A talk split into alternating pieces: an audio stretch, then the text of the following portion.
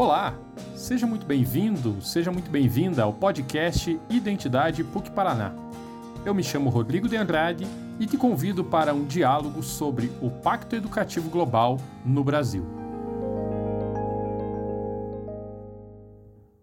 No dia 15 de outubro de 2020, celebramos o Pacto Educativo Global, uma proposta do Papa Francisco que conclama as instituições de ensino, as famílias, os gestores públicos e toda a sociedade para formar uma aliança pela educação.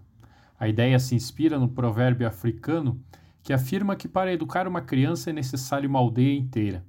Essa máxima nos lembra que a tarefa de educar deve ser uma responsabilidade de toda a sociedade e que somente assim poderemos formar pessoas verdadeiramente humanas, cidadãs e solidárias.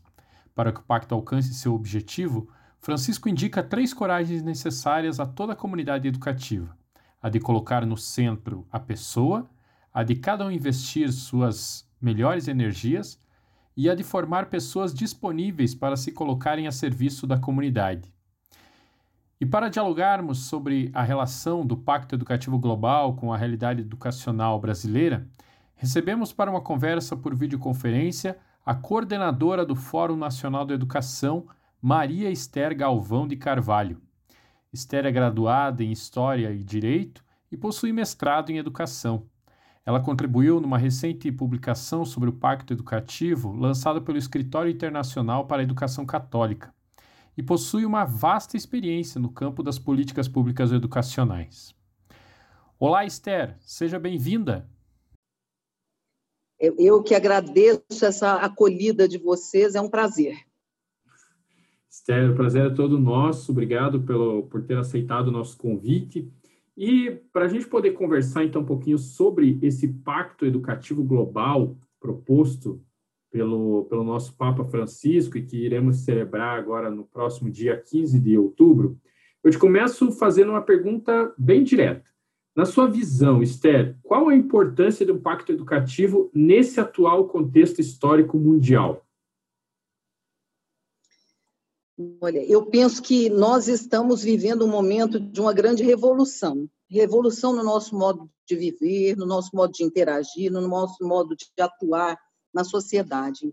E a partir dessas dificuldades uh, e desse conhecimento que ficou muito patente do que são as desigualdades sociais globais, eu acho que o pacto veio a, a se propor como uma, uma, um desafio para que nós tenhamos uma necessidade de uma nova postura, de uma nova perspectiva de atuação em sociedade, um novo, novo modo de organização.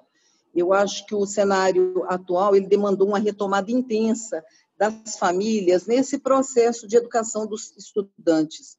O convívio no ambiente escolar, ele assumiu uma proporção que eu julgo que é muito relevante no processo da aprendizagem. As famílias, normalmente, elas aportavam nas escolas toda essa responsabilidade pelo educar. E hoje nós temos, com a presença dos filhos, dos estudantes nas casas, uma retomada do que é uma compreensão social sobre a importância de que nós venhamos a compartilhar essas responsabilidades. Eu penso, então, que as desigualdades de condição, de acesso, elas passaram também a ser muito patentes na sociedade. O contexto mundial, ele, ele trouxe essa dificuldade. Os ricos, a, a a mais a, a discrepância entre as condições de acesso dos ricos e a condição de acesso dos mais pobres. Nós não temos também tantas condições de ferramentas para que esses estudantes possam estudar. Alguns têm muito, outros são muito carentes. E essas grandes diferenças e essas é, eu acho que essa divergência assim, muito patente a olhos vistos ela despertou em nós a, essa consciência de que nós temos que buscar melhores condições de aprendizagem para o conjunto dos estudantes e tentar minimizar o que, é, o que são essas, essas diferenças tão patentes. Nesse sentido, eu entendo que o pacto ele é uma aliança mesmo pela educação. Nós temos que aprender a trabalhar em rede, com uma governança central que já foi estabelecida, né? Nosso Santo Papa trouxe essa essa responsabilidade de comando para ele. E eu acho que é essa força que vai nos encorajar para enfrentar esses desafios das desigualdades, especialmente. Também penso que o pacto ele vai nos fortalecer nessa busca é, pela igualdade, pela equidade das condições de aprendizagem, que tem que ser para todos, para todas, e, e o pacto também precisa promover essa melhor interlocução entre os setores públicos e privados, porque para a educação da qualidade, a educação de qualidade com que nós sonhamos, não existe a possibilidade de, de que o setor público e a, o, o setor privado e até o terceiro setor, que eles atuem de maneira integrada. Então, verticalizar esse debate, aproximar esses entes para que eles tenham maior diálogo eu acho que é fundamental para que a gente tenha essa formação cidadã que o pacto propõe e que nós pretendemos, se Deus quiser, realizar. Muito bem, Esther. E você falou de um modo bastante amplo aí de toda essa importância que o Pacto Educativo Global traz para o mundo e também para o Brasil. Já tocou nessa nossa realidade do Brasil, né? Mas Agora, falando especificamente aqui da, da nossa realidade nacional, é, a gente sabe que o Brasil está em plena implementação de uma base nacional comum curricular e passando também por desafios que foram impostos aí pela adaptação do ensino-aprendizagem durante a pandemia, entre outras questões. Como, como que, na sua visão, Esther, o pacto contribui é, para a resolução e para a implementação é, das boas práticas da própria base nacional é, nesse processo todo. Como é que você vê? Eu vejo, eu vou falar com um pouco mais de propriedade sobre a base nacional comum curricular do ensino médio, embora eu tenha plena consciência que a base para, tanto para ensino infantil, perdão, educação infantil como ensino fundamental, ela já trouxe mudanças muito relevantes para o perfil desse nosso alunato que tem essa faixa etária um pouco mais, mais baixa. Né? Mas eu, eu ouso, então, dizer que é claro que o Brasil ele padece de um, um, problema que foi estrutural na educação. Né? Nós tivemos uma base nacional comum curricular até 1971, definida pela Lei das Diretrizes e Bases da Educação, que era, tinha um perfil profissionalizante.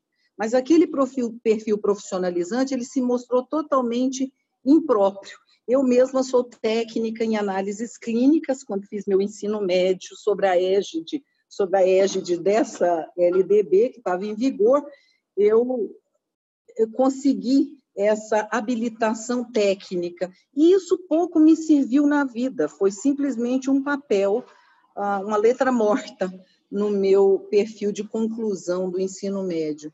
E depois foi um pouco pior, depois de 1971, porque nós ganhamos com a LDB um outro perfil que ainda era mais generalista. Todos os alunos têm que saber um pouquinho de tudo, mas não havia entre nós uma média entre o que seria interessante para um aluno que é mais habilidoso, por exemplo, para ciências exatas, não existia uma perspectiva de ir além para esse aluno. E a mesma coisa ocorria com os alunos que tinham total afinidade com outras competências, com outras áreas de conhecimento. Se exige o mesmo para todos os alunos.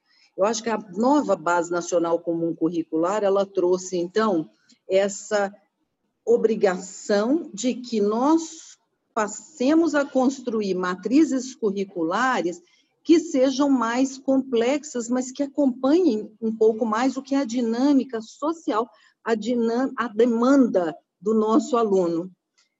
E as suas vocações também. Então, a, a, base ela trouxe no quinto itinerário, o quinto itinerário formativo, a possibilidade, inclusive, de que esse aluno ele venha a conhecer uma área de conhecimento, a se dedicar a ela, uma área técnica específica, e a partir daí ele pode criar o seu itinerário pessoal com base nas habilidades que ele tem. A base nacional comum curricular também para o ensino médio, ela trouxe essas palavras principalmente a questão do protagonismo, sobre a qual eu espero que a gente ainda venha conversar, mas ela ela trouxe essa reoxigenação que era necessária para que os nossos alunos pudessem ter algumas habilidades que são consideradas de só menos importância. Por exemplo, o projeto de vida. O projeto de vida é uma coisa essencial e a base trouxe essa possibilidade. O aluno precisa se conhecer, ele precisa desenvolver algumas habilidades e mais, o que é vivenciado no mundo precisa ser aprendido a partir de conhecimentos da escola. Veja que nós tínhamos um, um esgoto, nós temos um esgotamento do modelo atual de ensino, mas temos uma perspectiva muito boa a partir de agora, em que a base traz a necessidade do aluno dele se autoconhecer, dele se autoavaliar, dele interagir com esse mundo que ele vive e, principalmente, dele receber conteúdos que permitam que ele tenha uma vida mais plena, que ele consiga resolver os seus problemas, que ele consiga também ser aprovado nessas avaliações né, desses desse sem número de avaliações institucionais e testes educacionais nacionais e internacionais que nós temos. Então, eu acho que nós temos que conhecer, reconhecer hoje que, em geral, aquelas propostas é, curriculares com as quais nós trabalhávamos, elas são totalmente enfadonhas. Não há ah, aluno que se sinta motivado para estudar com disciplinas como os nossos alunos estudavam. Então, eu acho que o que a base traz de melhor para o país é a construção de novos currículos interessantes para o aluno, motivadores, currículos que tragam essa, essa possibilidade de que ele não venha querer se evadir. E caso ele queira ir para o mundo do trabalho, ele tem alternativa de, de completar um curso técnico profissionalizante, um curso técnico profissional, ou ele pode enfrentar processos seletivos que venham a dar acesso a ele, a esse universo do ensino superior. Eu penso que essas são mudanças muito relevantes. E é claro que esse background, né, esse, todo esse arcabouço de conhecimento que o aluno adquire na escola, ele vira esse instrumento que é eficaz para que ele faça essa análise, esse cotejamento do que é o, o conteúdo teórico, do que é análise, passa por uma análise crítica dele e de como ele vai aplicar esses conteúdos na vida real. Eu acho que isso sim é que vai trazer uma nova roupagem. Né? E o Pacto Educativo ele propõe essa nova maneira de interação, interação também do conteúdo escolar com conteúdo da vida, com conteúdo para o trabalho, para o desenvolvimento humano. Na perspectiva também de que eu acho que o, o pacto educativo global ele vai se prestar a ser também um observatório global, para que a gente venha a conhecer as novas e boas práticas, para que se crie essa cadeira, cadeia que eu acho que é, tem que ser interativa entre todos esses que são os órgãos anuentes da educação. A formação humana, ela, desde a base, ela tem que ser emancipadora. Eu acho que essa emancipação é que o Pacto Educativo Global traz para todos nós. É, Esther, a, aqui na PUC, nós temos um conjunto de disciplinas que nós é, denominamos como eixo humanístico, que são disciplinas que estão presentes em todos os currículos da universidade, que é filosofia, ética e teologia e sociedade. E a partir dessas disciplinas, a gente tem abordado o tema do Pacto Educativo Global com, com os estudantes, a partir de uma perspectiva filosófica. E é interessante quando os estudantes mencionam que o problema fundamental da educação, isso os próprios estudantes percebendo e nos trazendo essa resposta, de que o problema fundamental talvez esteja na desvalorização do professor e o não protagonismo do estudante. Então, nesse sentido, pensando numa educação integral, é, como é, é, a partir do Pacto Educativo Global, como que a gente pode tornar a relação professor-estudante parte integrante do processo educativo, onde o professor seja valorizado e o estudante seja protagonista, Esther?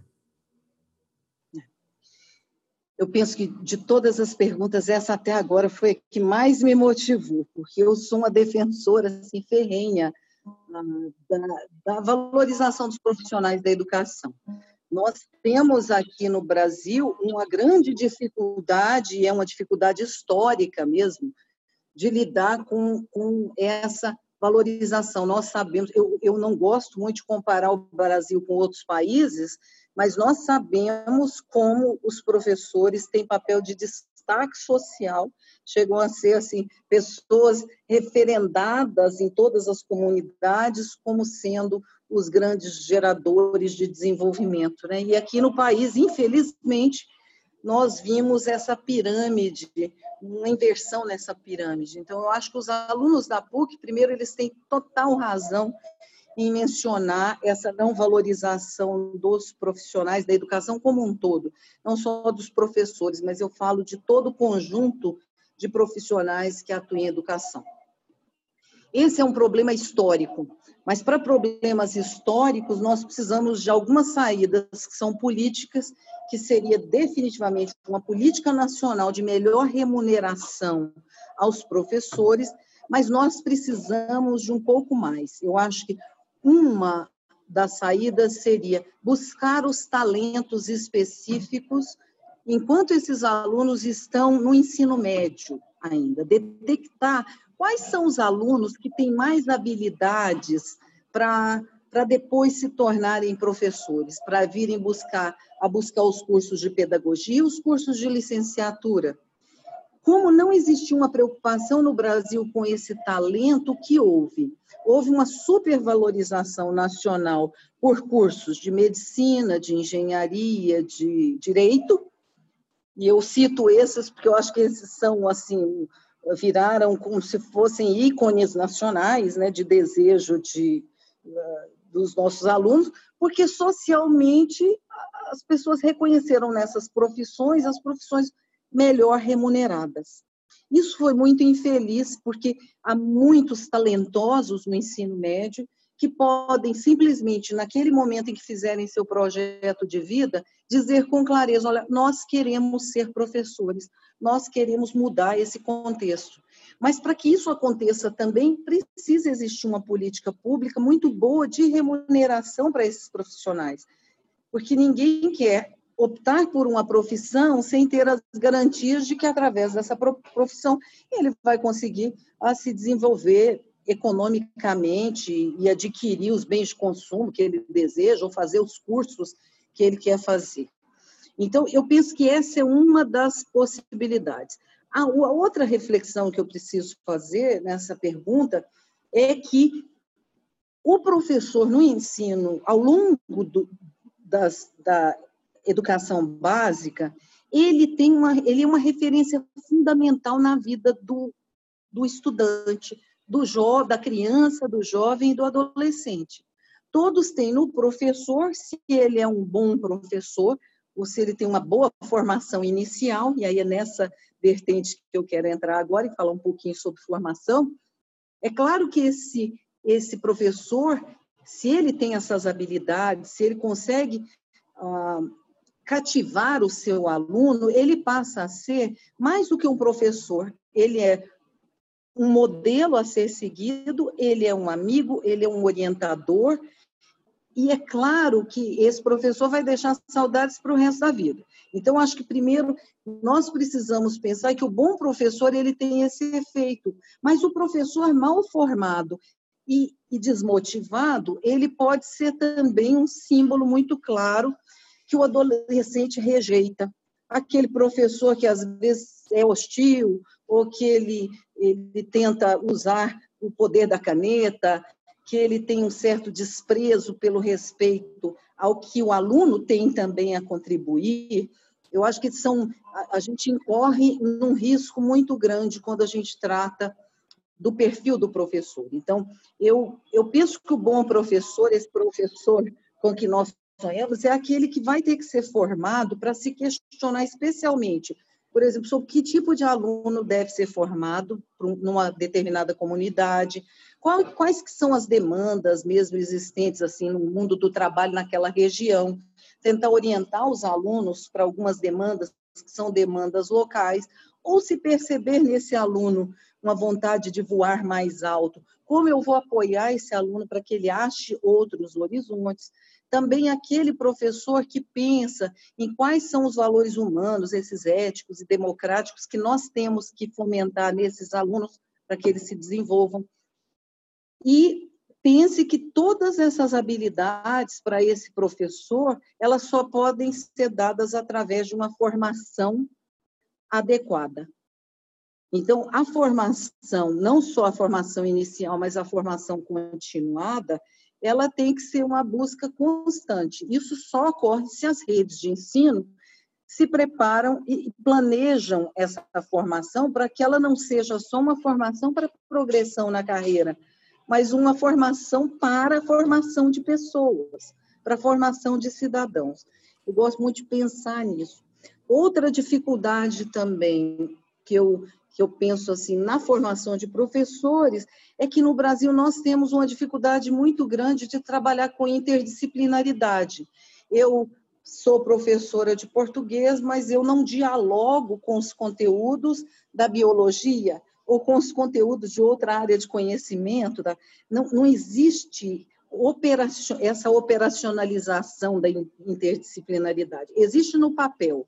No papel, todas as escolas trabalham de maneira interdisciplinar, mas aí eu fico me perguntando, os contratos de trabalho dos docentes, eles quase que nunca dedicam uma carga horária específica para planejar de que maneira que os vários conhecimentos as, vão interagir, como é que vai haver esse planejamento integrado. Se não existe tempo para planejar, não existe condições de se executar. Então, hoje, o que, que nós vemos?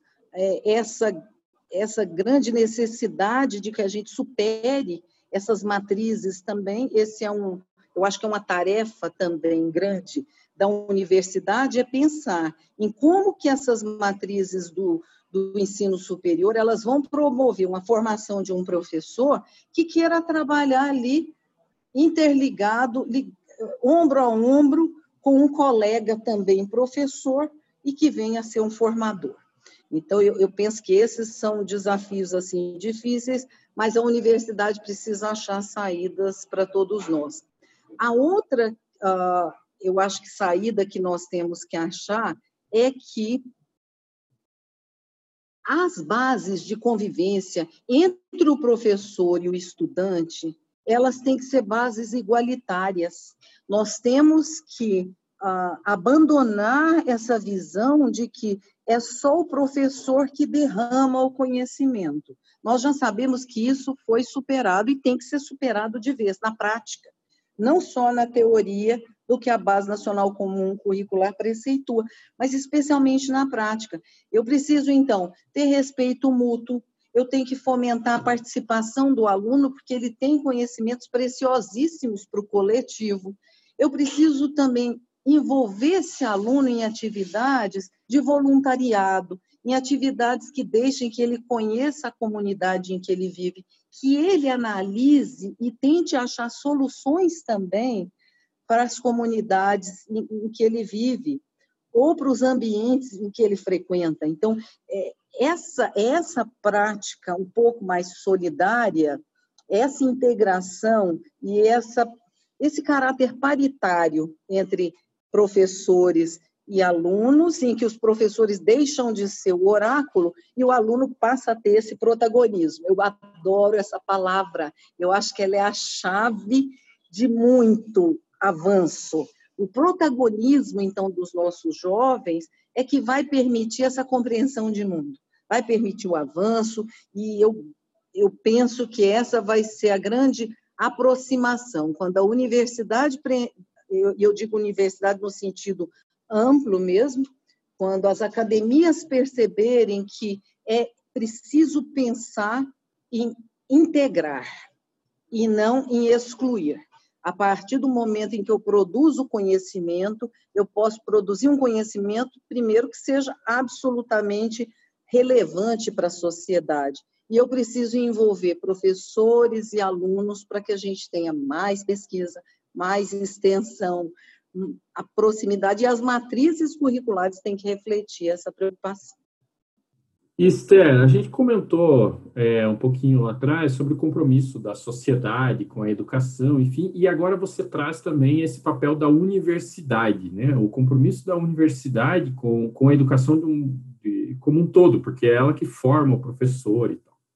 Isso remete à, à característica do Pacto Educativo Global, que faz referência à figura da aldeia como necessária para educar uma criança. O Papa Francisco utiliza esse, essa figura da aldeia é, como que, que é preciso de toda uma aldeia para educar uma criança. E esse caráter coletivo e da responsabilidade social com a educação envolve as famílias, as instituições de ensino, espaços religiosos, culturais, recreativos, enfim, tantos, né? Nesse sentido, Esther, quais as possibilidades que você observa de ações conjuntas da universidade, como você havia falado, e acho que você já começou é, a, a, citar um pouquinho por aí, quais as possibilidades de ações conjuntas da universidade e das escolas de educação básica para fortalecer essa perspectiva comunitária e, e de solidariedade no, no ato de educar? Me agrada muito quando o Santo Papa fala sobre a, a figura da aldeia, né? sendo necessária para a gente educar é, toda, todas as nossas crianças. Eu, eu penso que a ideia de aldeia é a seguinte: todos são voltados ao propósito de todos os seus integrantes. Daquela pessoa que é responsável pela, pela caça, eu vou, pensar, vou fazer uma correlação com a aldeia indígena, né? é, é dos responsáveis pela caça, dos responsáveis pelo preparo, dos responsáveis por passar as tradições, dos responsáveis por, pela, pelo cultivo da cultura daquele povo, pelos responsáveis pela, pela higiene básica, os responsáveis por todo, pela limpeza, todas as tarefas. Eu acho que o Papa pensou muito bem no que contempla esse nosso desejo. Então, se nós pensarmos nessas, nessas micro unidades, nós estamos falando de pequenas coletividades que deveriam se voltar todas para o que é a formação de uma criança. O estudante é o epicentro de todo o processo educativo. Não pode existir nenhum limite para que esse estudante venha a ter sucesso. Então, eu, eu gostei muito dessa, dessa colocação, porque eu penso que ela reflete mesmo o que nós gostaríamos. Mas eu vou dividir um pouco a, a minha fala, primeiro analisando o que, que eu acho que a universidade deveria fazer e como ela deveria atuar para que nós consigamos mesmo trabalhar como aldeia. Primeiro, existe esse descompasso, então, que eu falei anteriormente, sobre, que é muito preocupante, entre o que as instituições de ensino superior oferecem aos professores, aos futuros professores, e a realidade que eles encontram nas escolas. Existe uma grande educadora brasileira, a professora é, Bernadette Gatti, e ela fala o seguinte, que tem uma grande ênfase aqui no Brasil nas questões estruturais, né, nas histórias da educação. Os, os futuros professores eles têm um excesso de conteúdos sobre a história da educação, mas existem pouquíssimos conteúdos específicos das disciplinas, né? hoje a gente chama de áreas de conhecimento também, para os aspectos didáticos práticos do trabalho docente. Ou seja, a universidade ela parece que ela não se interessa pela realidade na escola, ela se interessa por observar a escola como se ela fosse um objeto de estudo, mas não um desafio a ser enfrentado. É, é, essa dificuldade, então, do, especialmente das matrizes curriculares, é que precisa mesmo ser revista com urgência. Né? É, eu acho que nós temos que, que trabalhar em algumas vertentes, assim, especialmente. Primeiro, esses currículos de formação inicial né, de professores, eles têm que superar essa característica que é fragmentária. Primeiro, você tem um conjunto de disciplinas muito disperso, e essas disciplinas, elas não convergem para esse perfil que nós queremos atuando, especialmente na educação básica. A gente não se preocupa muito com a postura do professor em sala de aula, com a linguagem apropriada que ele vai usar com o aluno, com a, a praxis mesmo em sala de aula.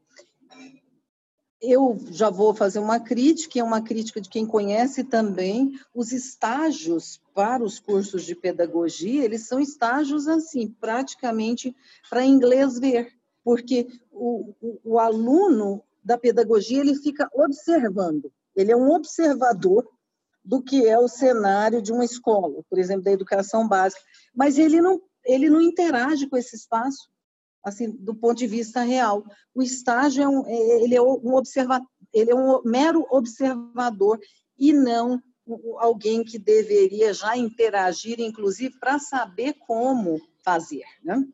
Então, a gente não percebe também nesses currículos que são feitos para a formação de pedagogos e nas licenciaturas também, essa perspectiva do contexto social e cultural, né? nesse sentido amplo mesmo, de que tudo deve ser aplicado para que os futuros professores eles conheçam qual que é o real papel da escola, qual é o real papel. É um papel emancipador, mas não há um preparo para isso, há um preparo teórico. Normalmente nós conhecemos professores recém-saídos, e é claro que eu não faço uma crítica, não é universal, mas é uma crítica muito pontual. As teorias são muito afloradas, mas na prática não se sabe executar em sala de aula aquilo que foi tão bem aprendido ali na teoria. Existe também uma outra preocupação, é, é, de como que o professor iniciante ele vai começar a trabalhar, porque a formação aqui no Brasil ela tem uma duração muito curta. Nós achamos, assim, nós, eu digo um plural quase que majestático, que é uma formação muito rasa para quem vai trabalhar com a formação humana. Então, nós precisaríamos ampliar muito o que é a carga horária para que os egressos mesmo dos cursos de pedagogia especial e das licenciaturas que eles tivessem essa essa clareza na hora de atuar.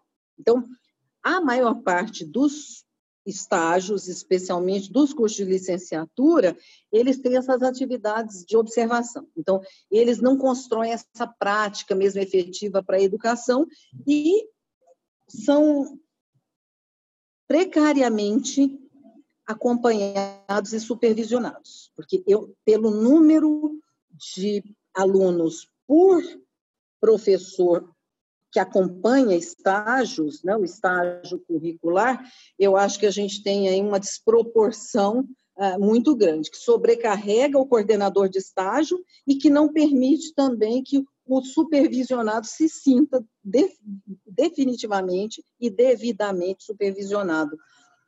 É, eu penso também que existe ainda na universidade a preocupação com a formação por disciplinas, né, como a gente disse anteriormente, e o aluno ele já precisa, pela Base Nacional Comum Curricular, receber o conteúdo por áreas de conhecimento, tendo esse, essa conversa, essa interligação, essa interdisciplinaridade.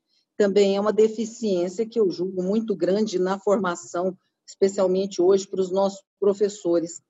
Também é, não existe aquela a formação específica para que o professor entenda o aluno como sendo o principal interlocutor dele.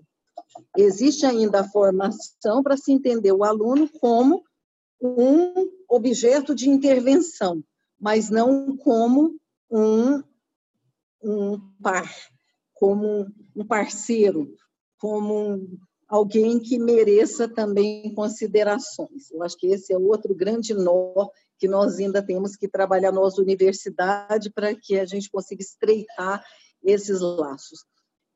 Existe também uma, uma grande dificuldade é, do professor em entender que os alunos não são homogêneos. Você não tem todos os alunos com as mesmas necessidades, eles são indivíduos absolutamente diferentes. Mas, eh, especialmente nas escolas que visam, ou as que visam muito lucro, ou aquelas escolas públicas que têm muita precariedade, elas querem transformar todos os alunos no mesmo tipo de aluno. Qualquer aluno que sair fora do que é o ponto esperado, ele é tido, ora como um aluno que é, que é, é desafiador demais, ora como um aluno que é pouco comportado, ora como um aluno desajustado, ora como um aluno que tem uma conduta questionável. E, e, e a formação ela teria que preparar esse professor para que ele soubesse que cada aluno é um universo de per si, que ele merece, então, um cuidado também específico especial. Daí vem a necessidade também da, daquela dedicação integral, né? O professor precisa ter tempo para conhecer o seu aluno, saber quais são as suas deficiências. E se uma vez for questionado sobre quais são as, as deficiências de determinado aluno, quais seriam pontos de melhoria para ele, que ele soubesse falar, que ele não precisasse buscar tantas anotações para tentar trazer essas respostas. E é claro que eu, eu preciso dizer também que não são só, só é, desafios para o professor. Os professores também eles merecem é, ter uma formação intelectual contínua, contínua para ajustes mesmo de percurso. Então ele ele professor ele precisa acompanhar esses avanços do conhecimento. Ele precisa de conhecimentos na área da antropologia cultural, da sociologia, da filosofia ele tem que se aprofundar também nesses saberes. Não basta ser um professor limitado a um componente curricular, porque ele não vai ter condições de atuar com essa complexidade, com essa demanda da universalização de conhecimento. Né? Então, eu acho que a, a, formação continuada, ela, ela precisa haver um investimento maciço também na contínua formação desse professor. Ele também precisa se aprimorar, então, dos conhecimentos científicos, eu digo como um todo, e não focar, não existe especialista, não pode existir o especialista, porque em algum momento os alunos vão questioná-lo sobre outros, né? Esse, eu acho que é, é um estatuto meio epistemológico das áreas todas, elas precisam, tem que ter um locus de conversa, né? um link, uma, um vínculo de conversa entre todos os saberes, porque a gente precisa, e a gente também plural majestático, né? nós professores temos que aprender uma nova didática em sala de aula, de acordo com o que é o perfil dos nossos alunos.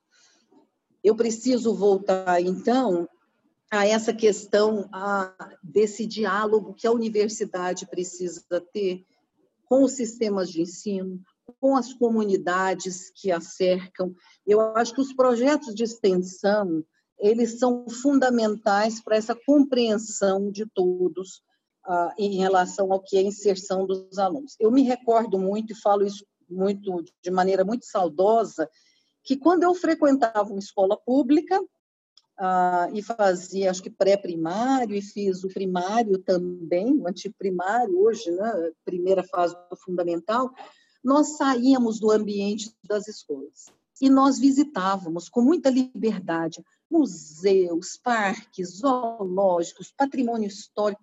Hoje existe uma incompreensão das famílias, algumas superprotetoras e, e também um, um medo da escola de sair do seu ambiente porque eu preciso das, da autorização dos pais, eu preciso da quiescência dos pais, eu, por vezes, tenho que repassar custos desses passeios para os pais.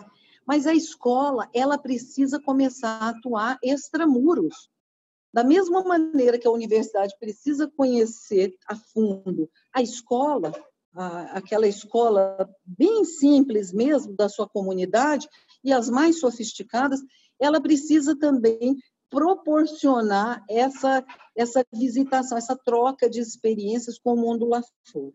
Então, isso foi um hábito que foi, de certa maneira, é, evitado pelas escolas, que é essa abertura do ambiente escolar, para se prestar também a, a trazer a comunidade para o convívio escolar eu, eu, me revolto muito quando eu vejo as escolas, escolas maravilhosas, com quadras de esportes assim fantásticas, espaços comunitários muito interessantes para desenvolver atividades culturais, e essas escolas são fechadas na sexta-feira, quando encerram as atividades, ou no sábado de manhã, e não funcionam mais, porque a escola é também como se fosse um templo sagrado. Mas para além desses muros da escola, é que está essa vida real, a vida real que o estudante conhece, que é uma vida também de convivência com os diferentes, com os que têm poder aquisitivo diferente ou melhor do que o dele.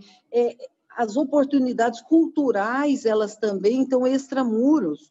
Hoje a gente também tem um arcabouço muito grande, eu acho que a universidade pode ajudar muito nisso, que é na possibilidade de que as escolas elas venham a ser equipadas com bibliotecas virtuais, com, eu digo, as escolas das comunidades próximas. Se cada universidade intervisse e apoiasse as escolas públicas, as mais carentes, mesmo as particulares, as mais carentes, com essas ferramentas que proporcionam a visita virtual ao museu, ou softwares que permitam também que eles façam, que, que, as crianças, os estudantes, façam experimentações, que eles tenham ali simuladores. Eu acho que a universidade pode ter um papel fundamental na reaproximação da comunidade como um todo para que ela se aproprie do espaço da escola para se desenvolver também. Não adianta a gente investir na educação de um aluno, sendo que os pais vivem uma realidade totalmente diversa. Por vezes o aluno sai da escola e ele não tem condições de interagir com o pai, com a mãe, porque esses pararam, me perdoe, no desenvolvimento assim no tempo e no espaço. Então, pensar em rede, e isso o Pacto Educativo traz. Não existem pessoas desenvolvidas se nós não tivermos um coletivo muito desenvolvido. Então, não é só um investimento na educação, é um investimento em pessoas, para que essas pessoas tenham capacidade de desenvolvimento, de interação. Eu penso que para educar a, a sociedade, para mudar essa sociedade que nós temos e para proporcionar esse desenvolvimento, para a construção de uma humanidade assim, mais humana, mais fraterna, mais solidária, nós temos que fazer essa junção, essa junção de esforços. É diálogo, mas é um diálogo que tem ações conjuntas. Não é esse diálogo vazio de nós vamos interagir, aí nós vamos pensar em criar pontes. As pontes são fáceis de ser criadas por pequenas ações muito pontuais né, que podem mudar mesmo realidades locais e que podem criar essa, esse, essa rede muito integrada e do bem pela educação. Muito bem, delirei, né, Não, que isso. É, a sua contribuição foi fenomenal, Esther. Eu quero lhe agradecer imensamente em nome, da, em nome da nossa universidade, em nome da PUC Paraná, eu, por você ter aceitado esse nosso convite e por trazer uma reflexão tão importante, trazendo o pacto educativo global para o nosso local, ou seja, trazendo algo que, que tende a ser um movimento de todo o planeta, trazendo é, para a nossa realidade brasileira, e você que, que atua no campo da política pública de educação, é, mais do que ninguém, uh, tem essa autoridade aí para nos falar um pouco dessa realidade da educação brasileira e de como o Pacto Educativo Global é, ele dialoga com essa nossa realidade. Então, Esther, muito obrigado. Agradeço muito a sua contribuição, as suas colocações, a sua proposta de reflexão. Eu é que agradeço muito, eu acho que foi muito prazeroso para nós do Fórum Nacional de Educação podermos refletir sobre todas essas questões. São questões fundamentais.